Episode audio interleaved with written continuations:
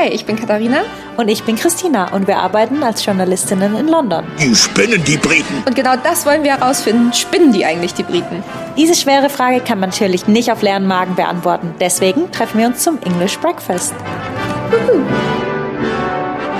Und heute geht es um Prinz Philipp. Eigentlich hatten wir ja eine andere Episode geplant für letzten Sonntag, doch dann ist am Freitag, also am 9.4., Prinz Philipp, der Duke of Edinburgh, der Mann der Queen, gestorben. Seitdem haben wir natürlich hier rauf und runter berichtet, von morgens bis abends und haben uns gedacht, ihr wollt bestimmt auch zu diesem großen Event etwas von uns hören. Daher jetzt diese Spezialfolge. Ja, ihr habt wahrscheinlich schon wahnsinnig viel über Prinz Philipp gelesen und im Fernsehen gesehen und in der Netflix-Serie The Crown. Also haben wir uns überlegt, dass wir euch nur einen kleinen Überblick geben und dann eher beschreiben, wie das hier in Großbritannien aufgenommen wird und euch vielleicht ein paar Dinge verraten, die man in den Medien vielleicht bisher nicht so viel gesehen hat. Ein Experte in Sachen britisches Königshaus ist Steve Hargrave. Er ist Journalist und Brite und er berichtet schon seit wirklich vielen, vielen Jahren über Stars und Sternchen und die Royals. Und er hat uns schon mal was Wichtiges vorab verraten. Wenn man sich Netflix und The Crown anschaut, muss man daran denken, dass es fiktionalisiert ist. Aber es gibt eine gute Vorstellung von der Zeit. Ja, da hat er schon mal einen guten Punkt angesprochen. Aber erstmal etwas zum Background. Auch wenn Prinz Philipp jetzt für viele so als der Brite in der Öffentlichkeit steht und auch die Briten verkörpert, war er vor seiner Hochzeit mit äh, damals der Prinzessin Elizabeth eigentlich gar kein Brite. Bevor er der Herzog von Edinburgh wurde, war er Philipp, Prinz von Griechenland und Dänemark, der Neffe des griechischen Königs und 1921 auf der griechischen Insel Korfu geboren. Er war kein britischer Staatsbürger obwohl sich seine Abstammung auf mehrere Länder zurückführen lässt, darunter eben auch Deutschland und England. Er hat dazu damals gesagt in einem Interview 1992, wenn überhaupt, habe ich mich als Skandinavier gesehen, besonders als Däne. Hm. Als er dann britischer Staatsbürger wurde, nahm er den Namen Philip Mountbatten an, den hat er sich ausgesucht. Das war, um sich auf die Hochzeit mit der damaligen Prinzessin Elizabeth vorzubereiten. Den Namen, der kommt von seiner Mutter, Alice von Battenberg. Wenn ihr die Crown geguckt habt, dann wisst ihr ja auch, dass sie einen Nonnenorden in Griechenland gegründet hat und auch so mit psychischen Problemen zu kämpfen hatte. Also das ist auf jeden Fall richtig in der Crown. Als die Königsfamilie in Griechenland gestürzt wurde, floh seine Familie mit dem kleinen Baby Philipp in einer Obstkiste aus dem Land, nachdem sie sich in Exil in Frankreich niedergelassen hatten, machte Philipps Familie eine große Veränderung durch. Sein Vater verließ das Land, seine Mutter, die eine psychische Krankheit eben hatte, kam in eine Klinik, die darauf spezialisiert war. Und er sagte damals ähm, der BBC, ähm, meine Mutter war krank, meine Schwester waren verheiratet, mein Vater war in Südfrankreich. Ich musste einfach weitermachen. Philipp verbrachte dann den Rest seiner Kindheit auf Internaten in England, Deutschland und Schottland, weit entfernt von seiner Familie und vor allem von seinen Schwestern. Und da ist nämlich der nächste Skandal. Seine Schwestern haben nämlich nicht einfach irgendwen geheiratet, sondern Nazis. Die waren damals erst noch deutsche Aristokraten, als sie geheiratet haben und die haben sich dann aber tatsächlich der NSDAP angeschlossen in den 90, 1930er Jahren. Und am nächsten an der Parteielite, wenn man das so sagen kann, war die jüngste von seinen Schwestern, und zwar Sophie. Die hat sich auch der NS-Frauenschaft angeschlossen. Und ihr Ehemann, Prinz Christoph von Hessen, der hatte zum Beispiel, der war Teil der SS. Der Bruder von Christoph ähm, war Prinz Philipp von Hessen und der war Teil der SA. Christoph, also der Mann von Sophie, wurde Leiter des Forschungsamtes im Luft Luftfahrtsministerium und bespitzelte mutmaßliche Antinazis. Und sein Bruder Philipp ist dann noch weiter aufgestiegen zum Gouverneur von Hessen-Nassau und war damals persönlicher Gesandter des Führers bei Benito Mussolini. Also ganz schön krass, die waren echt mhm. ganz schön involviert da. Es gibt zum Beispiel ein Foto, wo man Prinz Philipp auch sieht. Da ist er 16 Jahre alt und da läuft er eben neben Nazis her. Und das ist tatsächlich erst relativ spät aufgetaucht, dieses Foto. Das wurde ganz lange unter Verschluss gehalten. Und das wurde äh, aufgenommen im November 1937 in Darmstadt. Und wenige Tage vorher war Prinz Philipps Schwester Cecilie gestorben mit ihrem Mann Georg Donatus, äh, der Erbgroßherzog von Hessen und deren beiden Kindern. Und zwar wollten sie mit ihren Kindern zu einer Familienhochzeit nach London fliegen und das ist dann leider abgestürzt. Und ähm, auf diese Tragödie folgte dann eben ein Begräbnis und das war aber mit vollen Nazi-Ehren, also einmal komplett. Denn Georg und Cecilia hatten sich ähm, auch der NSDAP angeschlossen und bei der Beerdigung war sogar Hermann Göring dabei und Josef Goebbels und Adolf Hitler haben Beileidsbekundungen geschickt und die Särge von der Familie waren mit Hakenkreuzen geschmückt. Genau, man muss aber dazu sagen, das ist jetzt alles schon ziemlich krass, so diese Verbindungen zum, zum Nazi-Regime. Man muss dazu sagen, die eigene Loyalität des Duke of Edinburgh, die stand nie im Zweifel. Als Mitglied der griechischen Königsfamilie war es ihm in der Anfangsphase des Krieges verboten, sich zum britischen Militärdienst zu melden, aber er hat es getan, sobald Griechenland 1940 den Alliierten äh, beitrat.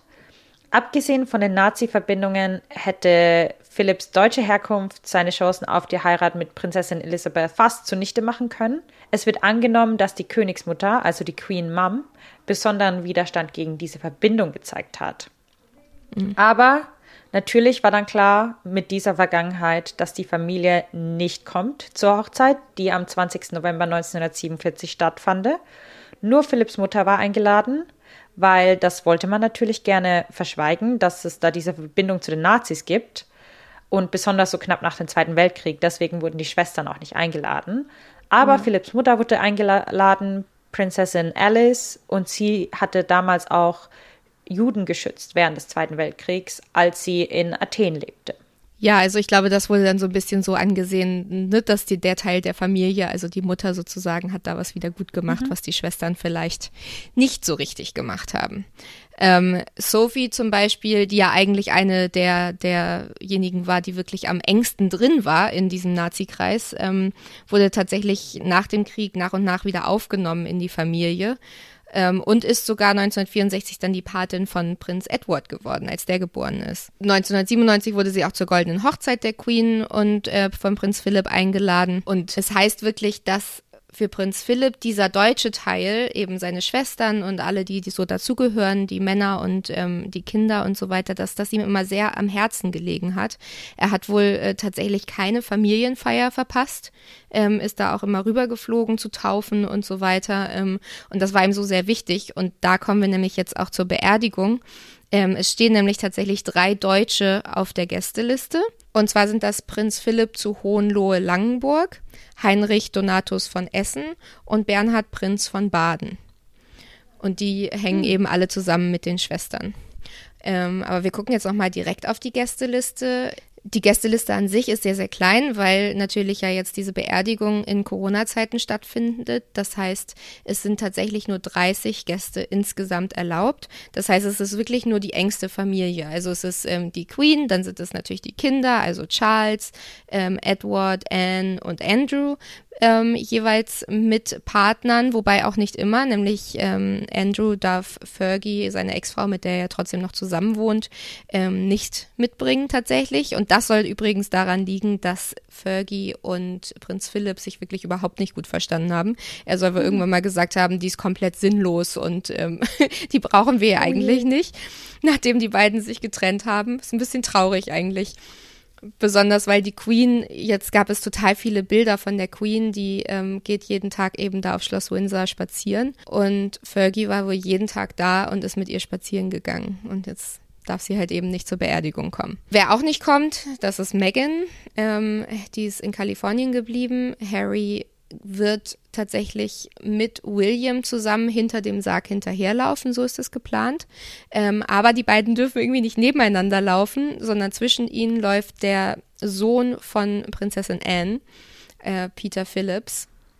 Das finde ich auch etwas kurios. Ja. Nur, als könnte man den zwei erwachsenen Männern nicht zutrauen, dass sie sich mal zusammenreißen für die Beerdigung ihres Großvaters.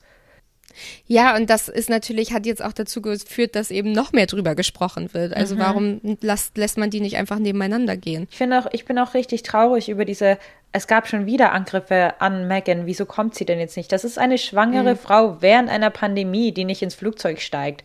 Ich finde, das ist nachvollziehbar.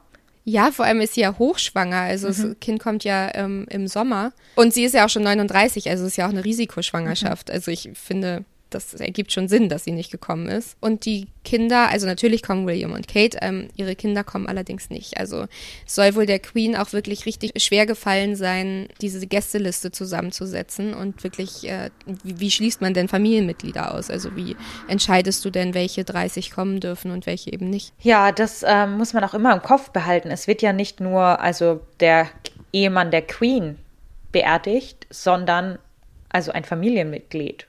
Ja. Ähm, kennengelernt haben sich die beiden, als Elizabeth mit ihrer Familie das Naval College besuchte, auf dem Prinz Philipp eben war.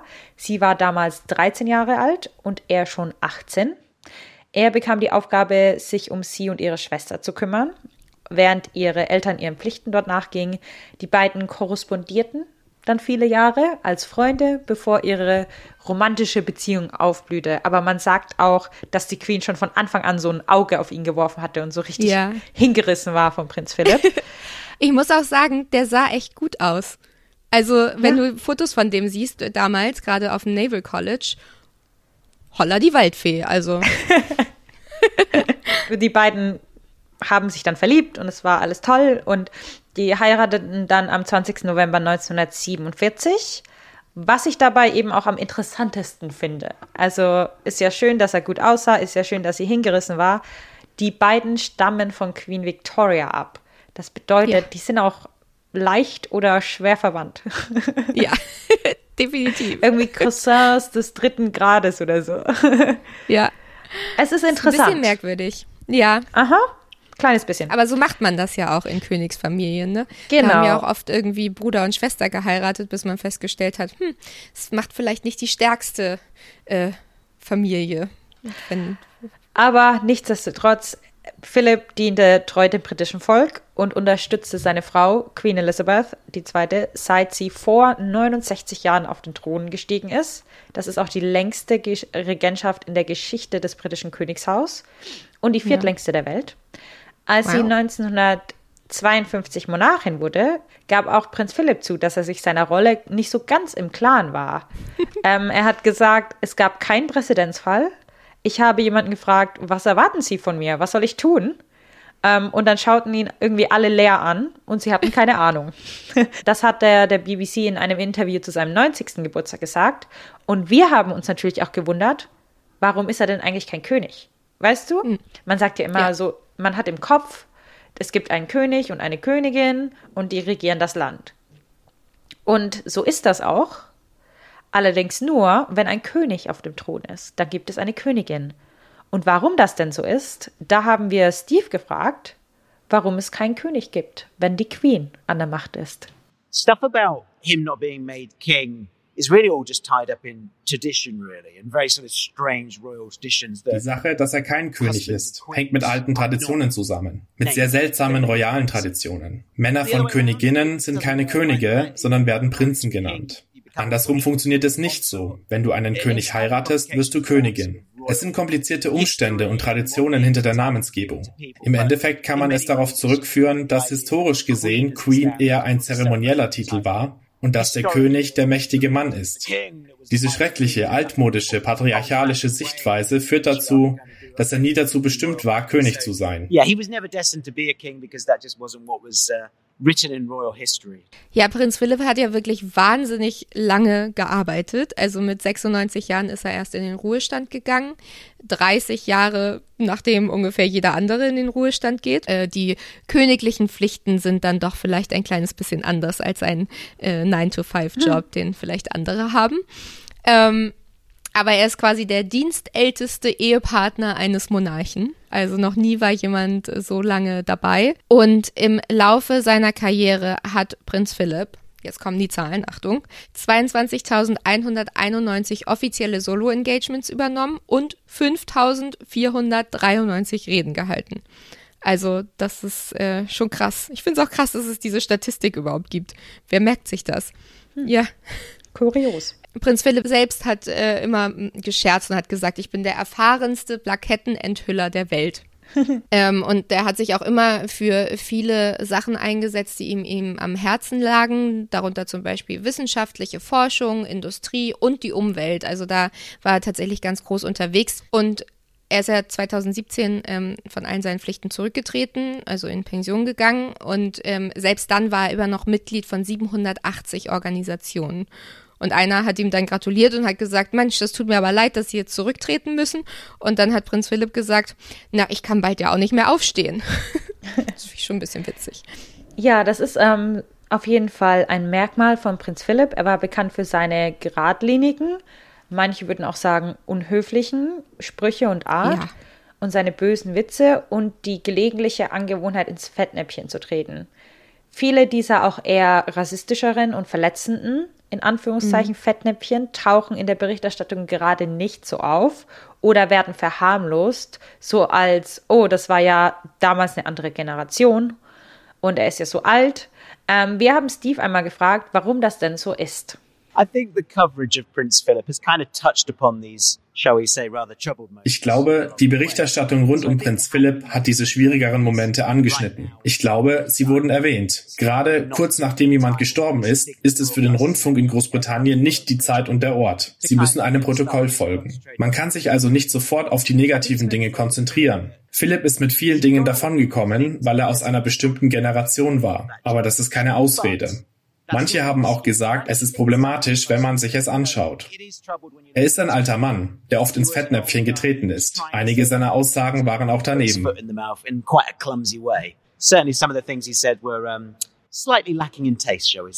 Ich finde das dann eigentlich schon fragwürdig, dass jetzt kaum gesagt wird, nein, das ist nicht okay, das sind solche Mikroaggressionen und die legitimieren dann solche Aussagen auch für andere weil es ja. bei jemandem von so hohem Stellenwert eben okay ist. Und wenn man sagt, er ist ja so ein alter Opi gewesen, so ein süßer und der ist ja nur ganz witzig und das ist ja mhm. nicht alles mit Absicht, dann romantisiert man auch die Vergangenheit und man ignoriert irgendwie, wie viel Schaden das anrichten kann. Ähm, ja, wenn man, wenn ihr dann auch mehr über diesen Einfluss des Kolonialismus, der ja da ganz groß mit reinspielt in die heutige ja. Gesellschaft und in diese Romantisierung dieser Aussagen. Wenn ihr davon mehr hören wollt, dann hört euch unsere Folge 10 an. Da sprechen wir im Detail darüber und auch mit Experten, die ganz viele gute Sachen zu sagen haben. Damit ihr aber auch wisst, wovon wir sprechen, ist hier einmal ein Auszug seiner Sprüche und wohlgemerkt, das sind alles Zitate und nichts davon ist von uns. Ja, zum Beispiel hat er zu Bombenopfern gesagt, nach einem Feuer ist der Wasserschaden das Schlimmste. Wir sind immer noch dabei, Schloss Windsor auszutrocknen. Und da hat er wohl da sich auf einen Brand bezogen in Schloss Windsor, der 1992 war. Taub? Wenn ihr in der Nähe seid, ist es kein Wunder, dass ihr taub seid. Gesagt zu einer Gruppe von gehörlosen Kindern, die in der Nähe einer karibischen Steel Drum Band im Jahr 2000 standen. Wenn ihr noch länger hier bleibt, werdet ihr mit Schlitzaugen nach Hause kommen. Das hat er zu dem britischen Studenten, 21 Jahre war der alt, Simon Kirby, während eines Besuches in China im Jahr 1986 gesagt. Haben sie es geschafft, nicht gefressen zu werden? Das hat er zu einem britischen Studenten gesagt, der in Papua-Neuguinea gewandert war, während eines offiziellen Besuchs in 1998. Sie können noch nicht so lange hier gewesen sein. Sie haben noch keinen Hängebauch. Das hat er zu einem britischen Touristen während einer Tour durch Budapest in Ungarn gesagt, 1993. Wie halten Sie die Einheimischen lange genug vom Alkohol fern, um die Prüfung zu bestehen? Das hatte er 1995 einen schottischen Fahrlehrer gefragt. Während einer der schlimmsten Rezessionen in London sagte er, jeder hat gesagt, wir müssen immer mehr Freizeit haben. Jetzt, wo jeder mehr Freizeit hat, beschweren sie sich, dass sie arbeitslos sind. Die Sprüche sind auch einer der Gründe, wieso die Reaktion auf seinen Tod so gespalten ausgefallen ist. Und Steve hat uns einmal erklärt, wie die Briten da denn unterteilt sind. We've moved away as a country from the idea that everyone in the UK is obsessed with wir haben uns das Land von der Idee entfernt, dass jeder in Großbritannien mit begeistert von der königlichen Familie ist. Dazu kommt ein Unterschied in den Generationen. Wenn du älter bist und damit aufgewachsen bist, dass die Royal Family das Zentrum der Gesellschaft war, dann waren diese Figuren ja Teil deines Lebens. Und es ist viel trauriger, dass jemand dieser Familie gestorben ist. Wenn du aber mittelalt bist, dann hast du weniger diese Verbindung. Die Familie ist eher wie Soapstars, die du irgendwie kennst von deiner Kindheit. Die sind da draußen, aber du kümmerst dich nicht darum. Man ist nicht aufgeregt wegen königlichen Hochzeiten und so. Mit den Jungen sieht man gerade eine Generation heranwachsen, die nicht so interessiert an der Königsfamilie ist. Die fühlen keine richtige Verbindung zu diesen Figuren. Und wenn man dann konstante Berichterstattung hat, kann das diese Leute schon ärgern.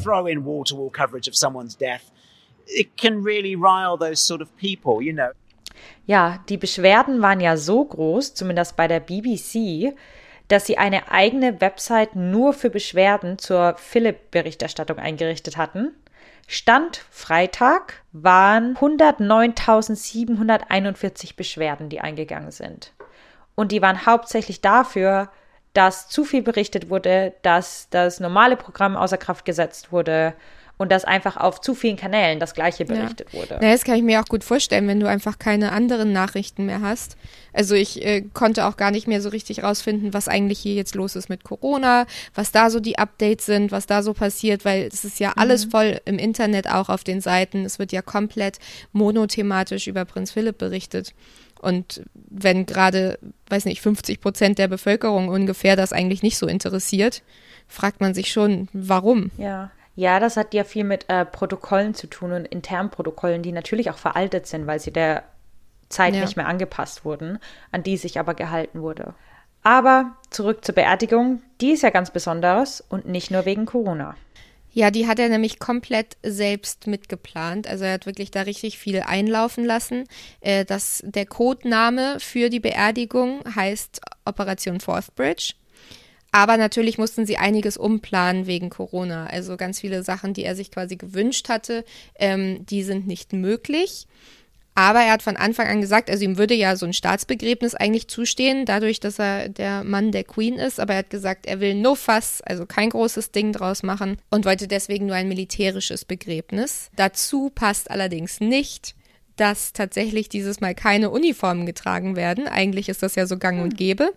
Und ähm, es wird spekuliert, dass das tatsächlich daran liegt, dass Andrew und Harry ja beide ihre Ämter so komplett abgeben mussten, dass es ihnen nicht mehr erlaubt ist, die Uniform zu tragen. Also ist jetzt quasi die Ansage für alle, also du musst dich schon so kleiden, also dunkel und schwarz und natürlich äh, schick. Ähm, du kannst auch deine Orden tragen, wenn du möchtest, aber keine Uniform, damit eben die beiden nicht so rausstechen und ich glaube einfach, damit es keinen großen Skandal gibt, dass man dann sagt, guck mal, die beiden, die, mhm. die schwarzen Schafe der Familie sozusagen. Aus zwei völlig unterschiedlichen Gründen, muss man hier einwerfen. Ich würde sagen, Prinz Andrew ist da schon auf der schlimmeren Seite. Aber darüber sprechen wir vielleicht von anders mal. ja. Es werden natürlich alle Masken tragen und es ist auch wirklich so, dass wohl trotzdem noch der Wunsch, den Prinz Philipp hatte für diese Beerdigung, dem wird nachgegangen, soweit das eben mit Corona geht. Der Trauergottesdienst wird so ungefähr 50 Minuten dauern. Ähm, und am Ende des Gottesdienstes wird der Sack dann ähm, in die königliche Gruft gesenkt in der St. George's Chapel und der Erzbischof von Canterbury, der spricht dann den Segen und dann wird die Nationalhymne von einem Chor gesungen, wobei der Chor wegen Corona auch nur aus vier Menschen besteht. Und das finde ich auch total verrückt. Der wird jetzt da in der St. George's Chapel quasi in dieser Gruft erstmal gelagert, so kann man das eigentlich sagen, bis die Queen stirbt. Also er muss nochmal umziehen. Ja, aber das finde ich gerade romantisch. Das kostet auch alles Geld finde, man kann sich, da ja, kann das, das, schon mal überlegen, wohin die Steuergelder gehen. Ja, naja, es auf dem letzten Weg der beiden zusammen. Das ist doch eine schöne Symbolik. Apropos letzter Weg, ähm, und zwar der letzte Weg von Prinz Philipp, der ist nämlich ganz auch ganz genau geplant. Und zwar wird er in einem äh, Land Rover gefahren, der Sarg, äh, bei der Beerdigung. Und den hat Prinz Philipp sogar selber mitdesignt. Und zwar vor 18 Jahren schon hat er angefangen ja. mit diesem Projekt, sodass das eben maßgeschneidert für seine Beerdigung gebaut wird. Irgendwie finde ich das so ein bisschen makaber, wenn du weißt du, wenn du schon 18 Jahre vor deinem Tod damit anfängst, das Auto zu designen, in dem dein Sarg sein wird. Ich meine, jeder braucht irgendwelche Hobbys und wenn ihm das glücklich gemacht hat, ich weiß, sonst hätte er es ja nicht gemacht, oder? Wahrscheinlich, ja. Glaub. Natürlich haben wir diesen Teil der Folge vor der Beerdigung aufgezeichnet. Wir wollen euch aber die unmittelbare Vor-Ort-Reaktion auch nicht vorenthalten. Katharina ist in Windsor und ich bin in London vor dem Buckingham Palace Und das waren unsere Reaktionen. Ja, hier am Buckingham Palace wurde ja gebeten, dass die Menschen zu Hause bleiben und äh, lieber nicht Blumen niederlegen oder ähm, Beileidsbekundungen. Ähm, natürlich, weil es auch ein schöner sonniger Tag war, waren doch einige hunderte Menschen hier, um ihr Beileid für Prinz Philipp zu bekunden. Und einige haben auch mit uns zusammen auf unseren Bildschirmen die Trauerfeier in der Kirche und die Zeremonie geschaut. Aber ansonsten war es eher ruhig am Buckingham Palace, weil natürlich die ganze Action auch in Windsor war. Deswegen hören wir mal bei Katharina rein, wie es denn da war. Es hat wirklich ein bisschen gedauert, bis ich so die Stimmung um mich rum auch wahrnehmen konnte, weil es natürlich ein ziemlich stressiger und langer Arbeitstag war. Aber es gab wirklich zwei Sachen, die haben mich total berührt und haben mich auch so ein bisschen schlucken lassen. Ähm, das eine war, als die Queen im Wagen das erste Mal zu sehen war und ich mir eben vorgestellt habe, dass sie eben jetzt hinter ihrem toten Mann hinterherfährt, dass sie ihn jetzt beerdigen muss in der Kapelle, dass sie eben alleine sitzen muss in der Kapelle. Das war irgendwie schwierig für mich und sie sah auch so zerbrechlich aus tatsächlich in der Kirche. Da habe ich mir kurz ein bisschen Sorgen gemacht, also jetzt so ein bisschen gezittert auch. Also das hat mich schon echt mitgenommen. Und der zweite Moment war, wo man kurz während der Zeremonie Prinz William gesehen hatte. Und natürlich hatten ja alle Masken auf. Also konnte man die Gesichtsausdrücke nicht so richtig sehen, aber der sah so traurig aus und seine Wange hat halt so ein kleines bisschen gezittert und man sah halt, dass ihn das auch wirklich total mitgenommen hat. Und das war auch so ein Moment für mich, da ist mir so ein bisschen das Herz richtig schwer geworden. Also ich muss auf jeden Fall nochmal sagen, dass ich am Tag selber, als er gestorben ist, hat, sie, hat mich das Ganze nicht so berührt, weil der Tag einfach so stressig war und wir halt so viel arbeiten mussten, dass es so gar nicht so richtig an mich rangekommen ist. Aber als ich dann am nächsten Tag aufgewacht bin und irgendwie darüber nachgedacht habe, dass die beiden ja wirklich über 70 Jahre lang verheiratet waren und die haben sich ja auch geliebt, so also es war ja irgendwie keine arrangierte Hochzeit mhm. und da hat mich das echt irgendwie ein bisschen getroffen und hat mich das auch echt traurig gemacht, einfach für die Queen und für seine Kinder und so weiter, weil ich mir schon vorstellen kann, wenn du jetzt so viele Jahre mit deinem Partner verbracht hast, auch wenn die oft dann in unterschiedlichen Wohnungen oder Schlössern, sagt man ja dann bei der Königsfamilie, das sind ja keine Wohnungen, ähm, gelebt haben, glaube ich schon, dass es, dass es schwierig ist, weil er ja schon auch eine große Stütze war für sie und sie hat ihm immer alle ihre Reden vorher vorgelesen und so weiter, die haben sich dafür ausgetauscht. Das fand ich schon ein bisschen traurig. Aus Respekt eben vor Prinz Philipp und diesem Thema ähm, stellen wir natürlich die Frage dieses Mal nicht, spinnen die Briten, sondern wir geben euch lieber jetzt am Ende noch einen kuriosen Fakt mit auf den Weg. Auf der Pazifikinselgruppe Vanuatu wird Prinz Philipp als Gott verehrt. Das ist erstmal ein Punkt. Hier kommt die Erklärung. Einer Legende zufolge, die unter den Einwohnern der Insel Tanna erzählt wird, da wird ihr Gott einer sein, welcher hellhäutig ist und eine mächtige Frau heiraten wird. Und die Bewohner haben das dann eben so ausgelegt, dass es Philipp ist. Und ähm, fünf dieser Einwohner wurden dann 2007 in die UK geflogen, wo sie Prinz Philipp tatsächlich treffen konnten. Und auch bis zum Ende hat er guten Kontakt mit ihnen gehabt. Und die Anhänger der sogenannten Prinz Philipp Movement, die trauern auch um seinen Tod, aber etwas anders als ähm, hier in der UK. Und zwar beinhaltet diese Trauer ein Ritual, das Jammern und zeremonielles Tanzen beinhaltet. Ja, ganz schön verrückt eigentlich, diese Geschichte, finde ich. Wie immer könnt ihr natürlich uns schreiben und sagen, was ihr von der Folge gehalten habt oder uns noch Dinge fragen, die euch interessieren. Und zwar bei Instagram, da sind wir English Breakfast, der Podcast. Oder ihr könnt uns auch eine E-Mail schreiben unter englishbreakfast.podcast at gmail.com.